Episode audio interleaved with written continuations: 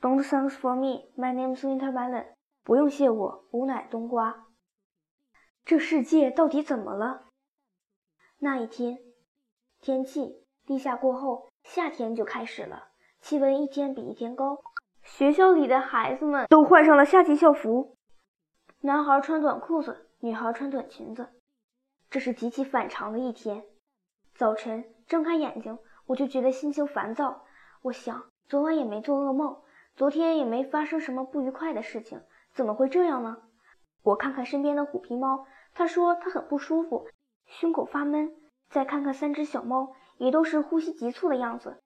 一走出小木屋，我便听见院子里有一种奇怪的声音，这是我以前从没听过的。我竖起耳朵，想分辨这奇怪的声音来自何方。很快，我便听出来了，这是从鱼池里发出的声音。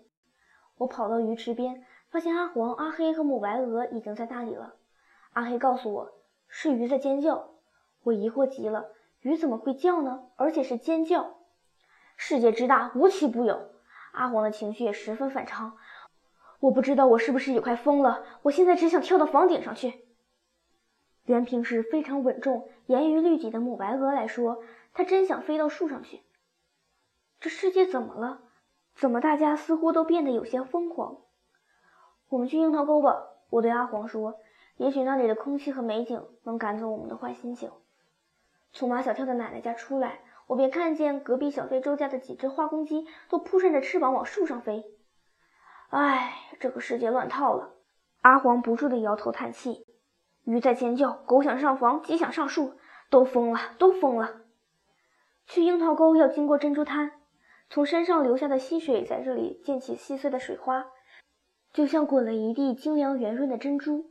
珍珠滩上有座长长的木桥，远远望去，桥上绿莹莹的一片。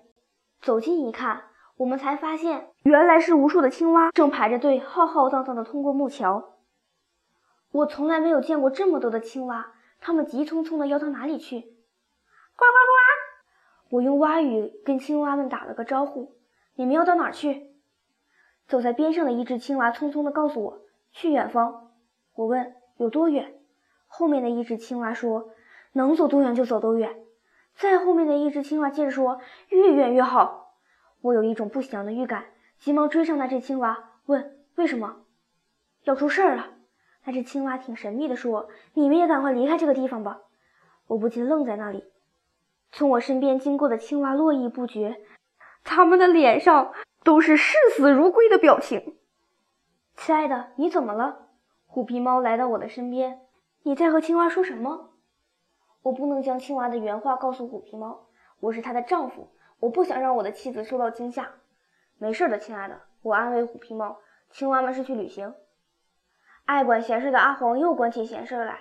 小猫，你没问问他们去什么地方旅行？那地方好不好玩？我说他们要去很远的地方。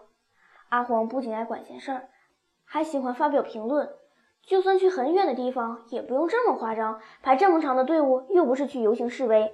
说话间，我们已经来到了樱桃沟。立夏之后，山中的树木越发枝繁叶茂，青翠欲滴。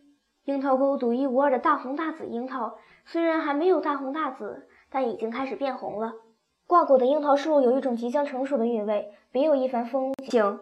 樱桃沟里飘荡着阵阵果香，让我们神清气爽。刚才心中的烦躁已荡然无存。三只小猫站在树下问阿黄。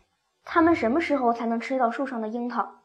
阿黄说：“还得等二十几天，等过了芒种，树上的樱桃便大红大紫了。”城里的许多人都开着车到这里过樱桃节，樱桃树下挤满了人，他们一边摘一边吃。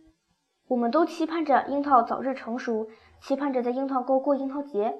不知不觉的到了下午，阿黄说他的心很慌很乱，他要马上回家。我今天一直都有不祥的预感。挂念着马小跳的爷爷和奶奶，也想早点回家。在回家的路上，阿黄跑在前面，虎皮猫和三只小猫跑在中间，我断后。刚跑出樱桃沟，我我便听到一个苍老而低沉的声音：“小猫老爹。”这声音我太熟悉了，是老老鼠。它怎么会在这里？等阿黄和虎皮猫他们跑远了，赶紧去找老老鼠。小猫老弟，赶紧逃命吧！老老鼠把嘴贴到我的耳边。世界末日快到了，今天所发生的这一切，让我觉得老老鼠不完全是在胡说八道。即使世界末日没有来到，这世界也已经有点乱套了。我问老老鼠准备往哪里逃？我回翠湖公园。